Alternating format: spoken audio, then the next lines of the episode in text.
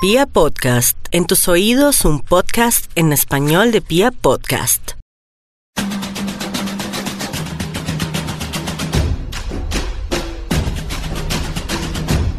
¿Qué hubo? ¿Qué más? ¿Qué dicen los futboleros? Bienvenidos al segundo episodio de Árbitro y Juez, la otra cara del fútbol.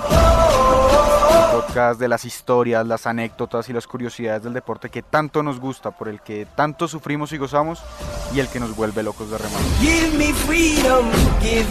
Este episodio es diferente a los demás y eso es porque por primera vez me pongo la 10 con el especial del 10, un espacio dedicado a esos jugadores diferentes, a esos capos del medio campo, a esos número 10 que hacen magia con la pelota en los pies.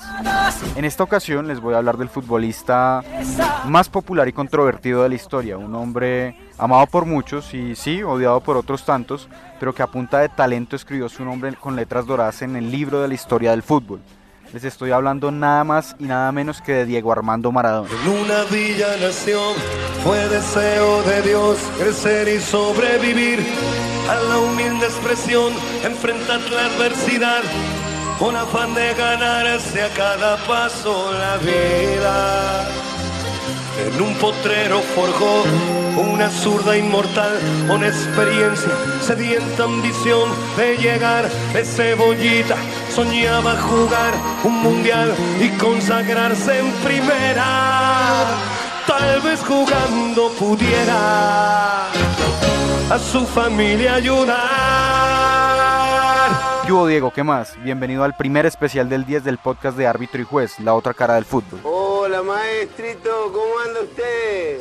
Nah, mentiras, Maradona no está acá, ya quisiera yo. No está, pero sí es el protagonista de este episodio especial. La historia del Diego comienza un 30 de octubre de 1960 en Lanús, Argentina. Muchos le dicen el Pelusa de Villafiorito, pero eso es porque fue en esa ciudad donde creció y desde donde saltó a la fama. Hay una canción que dice que de lodo crecen las flores más altas y Maradona es la prueba viviente de ello, porque la foto de ese lugar del que le estoy hablando fácilmente podría aparecer en el diccionario al lado del significado de la palabra pobreza. Sin embargo, el Diego encontró rápidamente un camino para superar las adversidades que tuvo que enfrentar en su niñez, y ese camino fue el fútbol.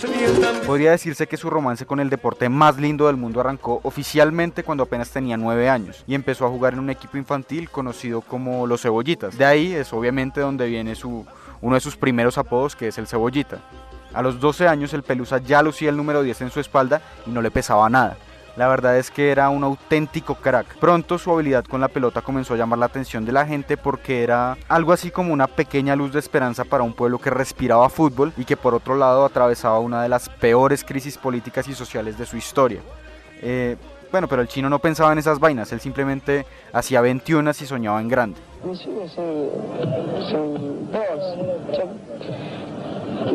Mi primer sueño es jugar en el Mundial y el segundo campeón. 10 días, vea usted qué curioso, 10 días antes de cumplir 16 años, Argentinos Juniors se fijó en él y lo fichó antes de que otro equipo se le adelantara. Maradona debutó en primera división en 1976 y siguió jugando en ese club hasta 1980. A pesar de que durante ese tiempo su equipo no obtuvo ningún título, el Diego fue el máximo goleador de los campeonatos argentinos de los años 1978, 1979 y 1980. Ya era un hecho, había nacido una estrella. Los argentinos aclamaron su convocatoria a la selección para el Mundial de 1978, pero César Luis Menotti pensó que el Pelusa todavía estaba muy biche y no lo llevó. Y bueno, al final Argentina salió campeón y nadie le reclamó nada al flaco. Pero el Cebollita tuvo su revancha al año siguiente en el Mundialito Juvenil de Tokio. El man se echó el equipo al hombro y lo metió en la final contra la Unión Soviética. En ese partido Maradona dijo presente con un golazo de tiro libre y puso el definitivo 3 a 1 que al final le dio el título a su país. Después de eso, el chino se convirtió en objeto de deseo de varios equipos en el mundo. 40 minutos. Final, final, final del partido. Ganó la selección argentina. Argentina es el equipo campeón del mundo. En Tokio se consagra en este estadio. Le ganó a la Unión Soviética 3 a 1. Goles de Ponomares, Alves, Díaz, Maradona en ese orden. Vean ustedes lo que es el campo de juego. Argentina es el equipo campeón del mundo.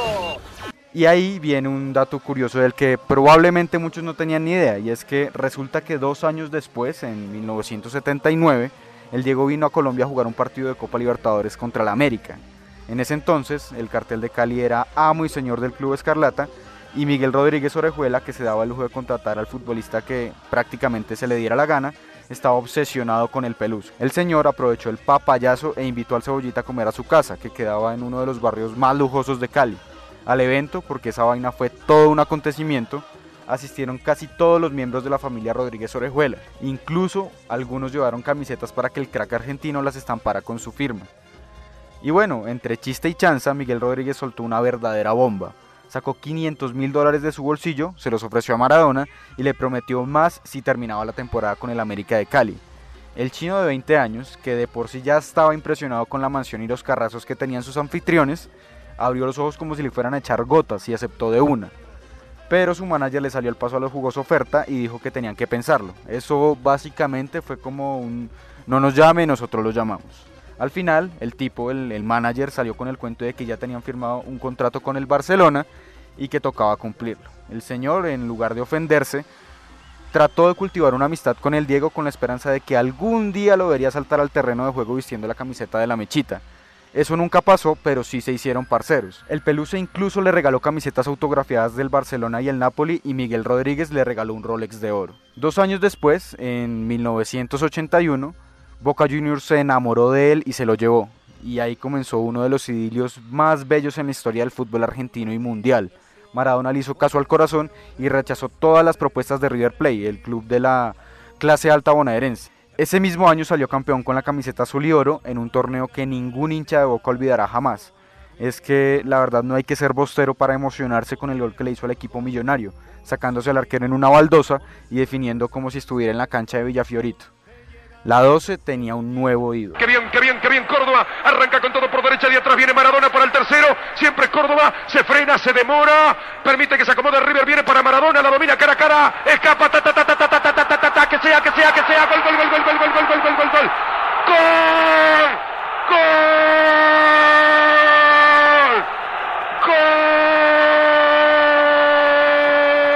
Gol de Boca. Maradona.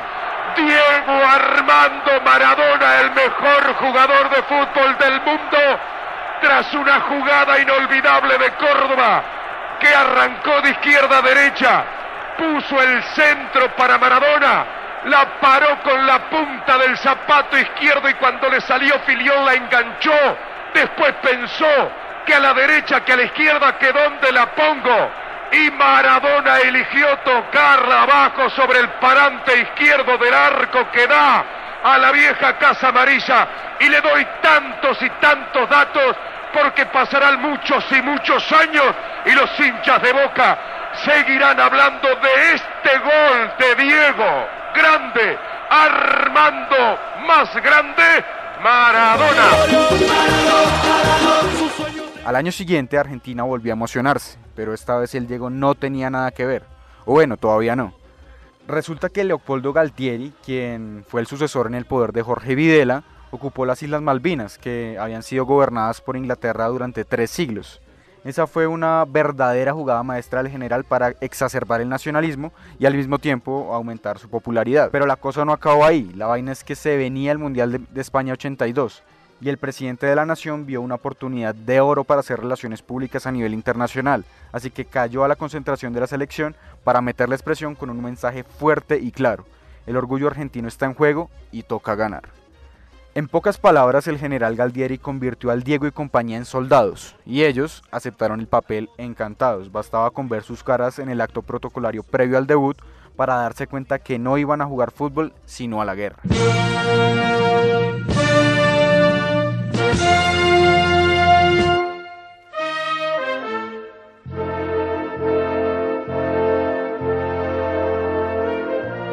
Pero el discurso motivacional no surtió efecto. Maradona se estrelló con una recia defensa italiana que no lo dejó en paz ni cinco minutos y que le gritó en la cara, bienvenido al fútbol europeo, pibe. ¿Te afecta de alguna manera todo lo que está viviendo nuestro país con relación a las Malvinas?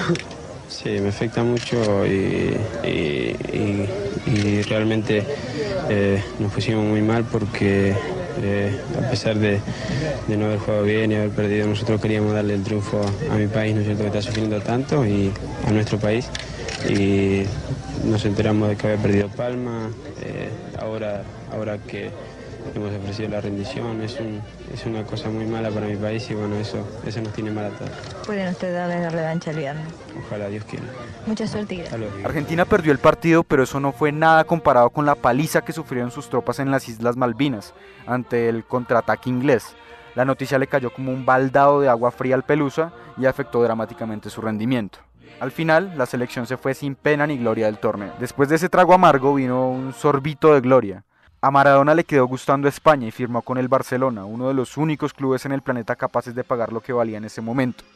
1.200 millones de pesetas de 1982. A pesar de lo que se ha pagado, o sea, creo de que esto, eh, por más que yo juegue muy muy bien, esto es impagable. Jugando para el Barça, el Diego conoció literalmente la otra cara del fútbol. El Camp Nou era una especie de catedral a la que cada fin de semana los feligreses iban a acercarse al cielo, al cielo del fútbol.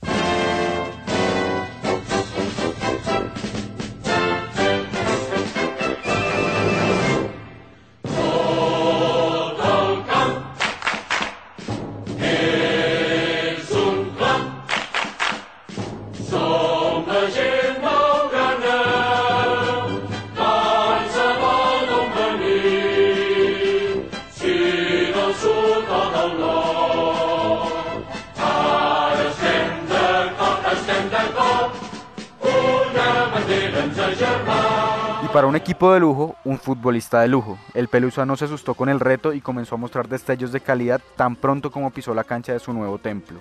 Al tercer partido la afición ya estaba fascinada. Es que uno se pone a ver los videos y a veces al man le faltaba regatear al árbitro. Era un monstruo. Pero no todo era color de rosa en la otra cara del fútbol. Su exquisita técnica le sacaba la piedra a sus rivales, que parecían perros de presa que trataban de morderlo todo el tiempo. Y un día lo lograron. En un agreste partido de visitante contra el Athletic de Bilbao y ante los violentos insultos xenófobos de una hinchada enardecida, Maradona quedó tendido en el piso después de una barrida asquerosa de Andoni Goicochea. Su tobillo izquierdo se había vuelto añicos.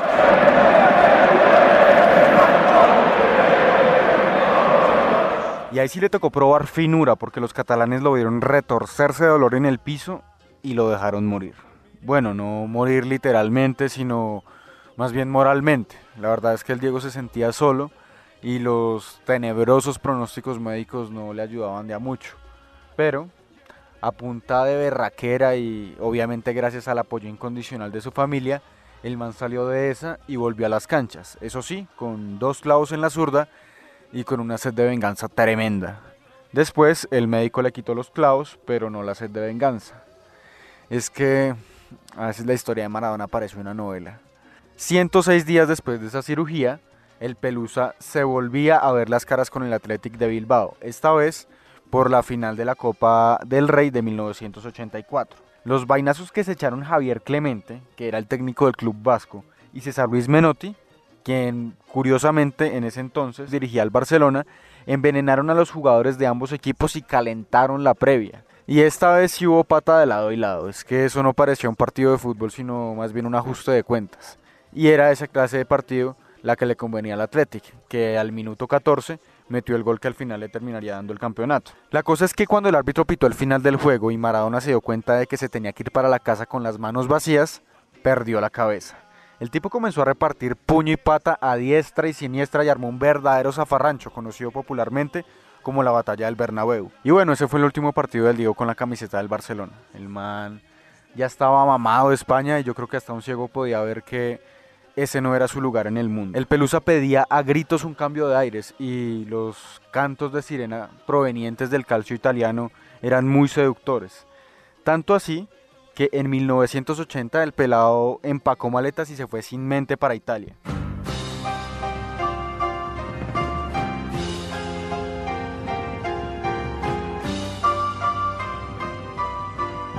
Y allá lo estaba esperando con los brazos abiertos el Napoli.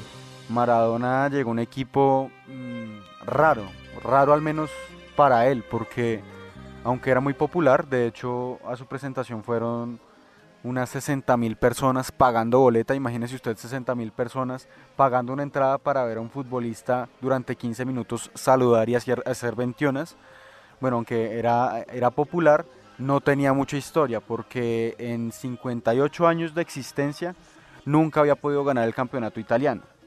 Pero lo que sí tenía era plata y de sobra, porque de hecho fue el único equipo capaz de poner sobre la mesa los 13 millones de dólares que pedía el Barcelona por su traspaso. Y para nadie era un secreto de dónde era que venía la plata, porque los tentáculos de la camorra, que viene siendo pues la mafia italiana, llegaban a todos lados en Nápoles. Y seguramente el Napoli no era la excepción. El caso es que el club confiaba ciegamente en el Diego para comenzar a hacerse grande, y no solo en Italia, sino también en Europa. Y desde el principio la cosa pintaba muy bien. El Pelusa debutó contra la Lazio y se fajó un partidazo en el que metió tres goles, tres goles que, bueno, comenzaron a, ilusionar a una hinchada sedienta de títulos, pero que todavía tenía que esperar un poco, porque ese año no, no pudieron ser campeones. Después, dos años después, se venía el Mundial de México 86, ese, ese mundial que casi organiza Colombia, pero que al final el presidente dijo que no, porque, que porque no había plata, que porque tocaba construir hospitales y al final ni lo uno ni lo otro. Bueno, el caso es que Maradona sí estuvo en ese mundial y aquí es donde uno vuelve a decir que la historia de este tipo parece sacada de un libreto de Hollywood porque es, es increíble. El destino quiso poner a Argentina frente a frente después del fracaso de España 82 y después de el fracaso de las tropas argentinas en, en, las Malvinas, el destino quiso poner frente a frente a Argentina con Inglaterra. Esta vez en los cuartos de final del Mundial. Era un partido caliente y los equipos se fueron al descanso con el 0 a 0. Las emociones estaban para el segundo tiempo porque al minuto 51 la defensa inglesa se volvió 1-8 tratando de rechazar una pelota difícil y lo que hizo fue dejarla viva en el área y Maradona y el portero de Inglaterra fueron a disputarle y cuando todo el mundo pensó que el man le iba a meter la cabeza, lo que hizo fue pecar de vivo y no de bobo y meterla con la mano. Inmediatamente después de meter el gol con la mano, lo que hizo fue voltear a mirar al árbitro a ver si se había dado cuenta. Cuando se dio cuenta de que no se había dado cuenta, empezó a celebrar y a llamar a sus compañeros para que celebraran a rabiar el gol que se había acabado de inventar él solito. Como el que peque y reza empata, más o menos cinco minutos después de meter el gol con la mano, el man se iluminó y se inventó literalmente el gol del siglo. Y ese sí no vale la pena que yo se lo escriba porque la verdad no hay nada más emocionante que escucharlo de la voz de, del mismísimo Víctor Hugo Morales. Ahí lo tiene Marabona, lo marcan dos, pisa la pelota Marabona, arranca por la derecha el genio del fútbol mundial y es el tercero a tocar para Borruchaga siempre Marabona, genio, genio, genio, ta, ta, ta, ta, ta, ta, ta. ¡Gol!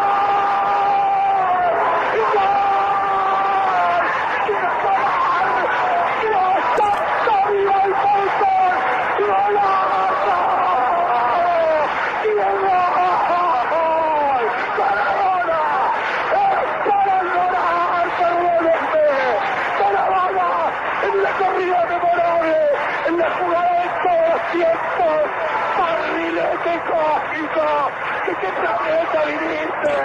Para dejar el cabinetante inglés, para que el país se opulle apretado, gritando por Argentina. Argentina 2, Inglaterra 0. Diego, Diego, Diego Armando Maradona. Gracias Dios por el fútbol, por Maradona, por esas lágrimas, por este Argentina 2. Por ser el mejor, por no venderse jamás al poder, enfrentó curiosa debilidad. Si Jesús tropezó, porque él no habría de hacerlo.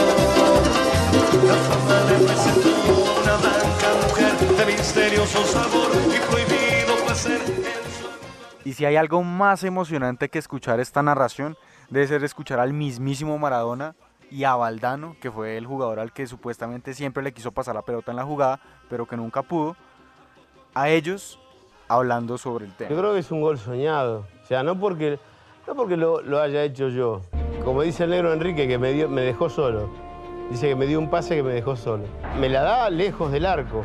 Tengo la suerte de, de encarar y ver a, a, a los ingleses que, que no me podían agarrar no podían llegar a la pelota. Cuando yo lo veo dudar a Fenwi, le tiro la pelota adelante, se la tiro a él, cuando se la tiro adelante él me quiere meter la mano, pero yo venía a 100 por hora. a mí no, a mí no, me, paraba, no me paraba nadie. Cuando voy a patear, lo veo a Shilton que me tapa todo el arco. Cuando voy a patear, veo que Shilton sale así todo, todo, todo el arco me tapaba. Entonces la amago, la juego cortita y Shilton queda despatarrado y la empujo. Y siento una patada de Batcher en la derecha, en el tobillo, que me rompió el tobillo. Pero era tan grande la alegría del gol que no me, no me dolió. Después me quedó, después del partido me quedó el, tobillo así, de la patada de Batcher. Cuando llegamos al, vestuario, me dijo que durante toda la jugada había estado buscando un hueco para darme el balón a mí, que venía en el segundo palo acompañando. Eh, o sea, eso no- nos da la referencia de la cantidad de ideas aprovechadas y desechadas que pasaron por la cabeza de Maradona en un espacio de 10 segundos. Así funciona la cabeza de un genio en, en acción.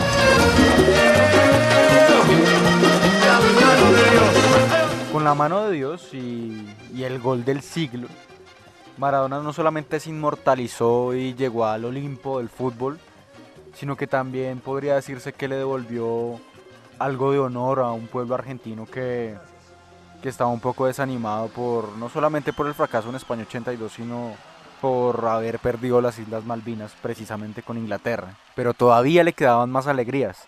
Esos eran años dulces para el Diego y no solamente con la selección argentina, sino también con el Napoli. Porque al año siguiente, en 1987, y después de 60 años de sequía, el equipo napolitano consiguió por primera vez en su historia el título de campeón del calcio italiano.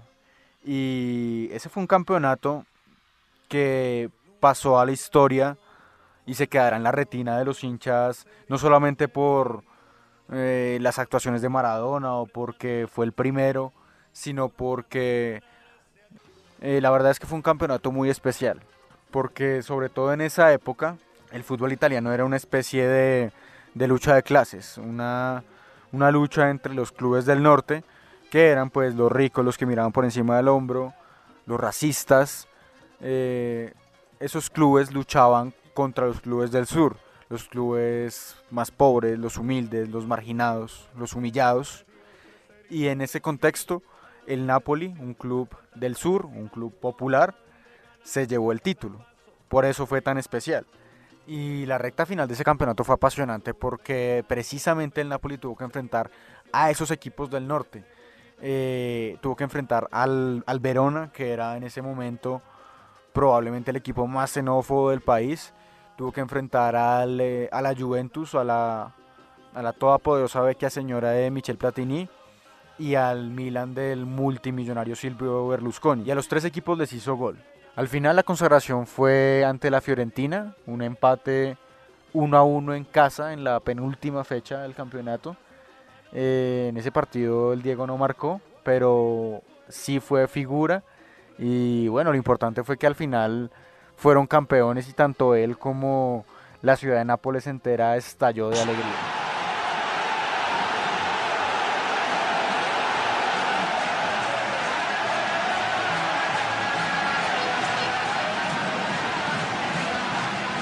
todo tiene su final.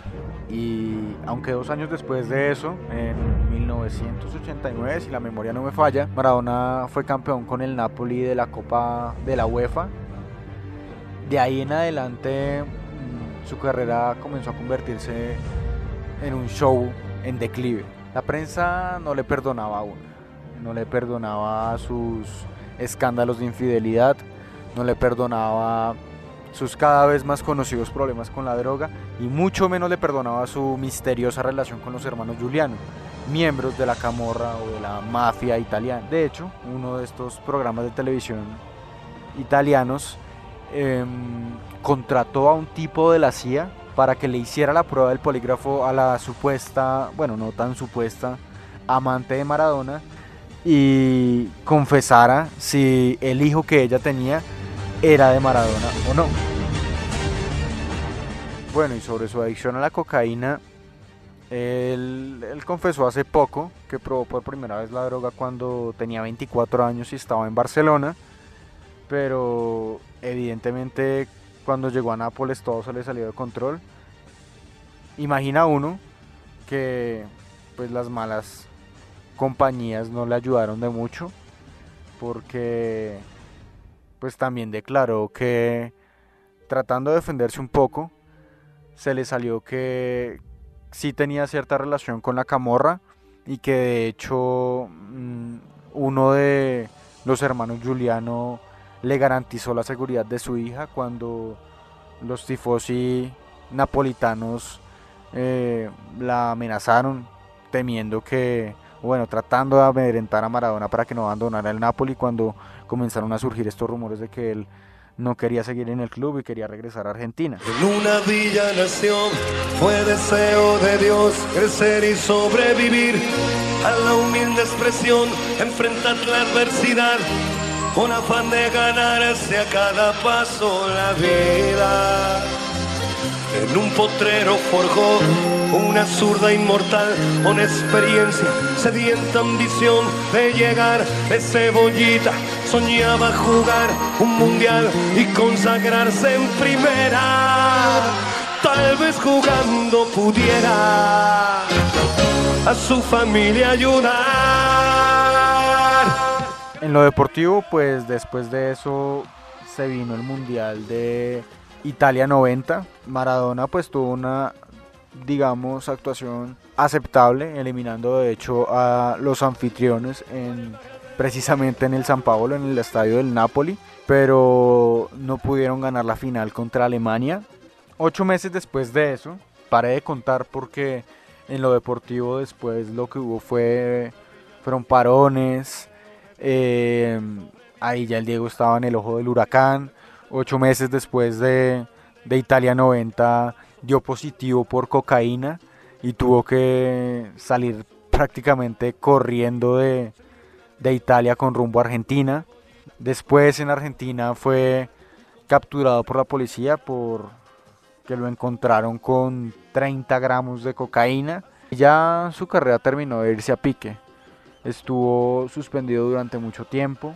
Trató de volver al fútbol en varias ocasiones. Una de ellas fue para el Mundial de Estados Unidos 94, el famoso Mundial de Estados Unidos 94, en el que volvió a dar positivo por cocaína y la FIFA lo sacó del torneo.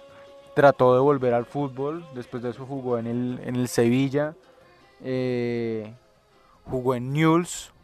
Al final el Diego ya estaba fuera de forma, tuvo un exilio en Cuba eh, y en 1995 mm, regresó a Boca con, pues, con la esperanza de tratar de, de cerrar de la mejor manera su carrera, pero los escándalos no terminaban. eh, volvió a dar positivo en una prueba antidoping jugando para Boca en 1997 y en el 2000 en Punta del Este, Uruguay, eh, casi se muere, casi se muere, le dio, le falló el corazón por una sobredosis de, de cocaína, encontraron en, en- en su orina 900 miligramos, una cantidad más que suficiente para acabar con la vida de una persona normal, eh, pero pues gracias a Dios se salvó. Al final se retiró del fútbol en el, en el 2001, eh, jugando para Boca, se retiró en la bombonera, en un acto que yo creo que también pasará o pasó a la historia, sobre todo por su Ojalá que no discurso. se termine nunca este, este amor que, que siento por el fútbol y que no termine nunca esta fiesta, que no termine nunca el amor que me tienen. Les agradezco en nombre de mis hijas, en nombre de mi vieja, en nombre de mi viejo, de Guillermo y de todos los jugadores de fútbol del mundo. El fútbol es el deporte más lindo y más sano del mundo. Eso no le quepa la menor duda a nadie. Porque se equivoque uno, no, no tiene que pagar el fútbol. Yo me equivoqué y pagué. Pero la pelota no, la pelota no se mancha. Y así termina el segundo capítulo de Árbitro y Juez, la otra cara del fútbol. Si les gustó, esperen el siguiente y compartan este con sus amigos futboleros. Chao pues. alegría en el pueblo, de este suelo.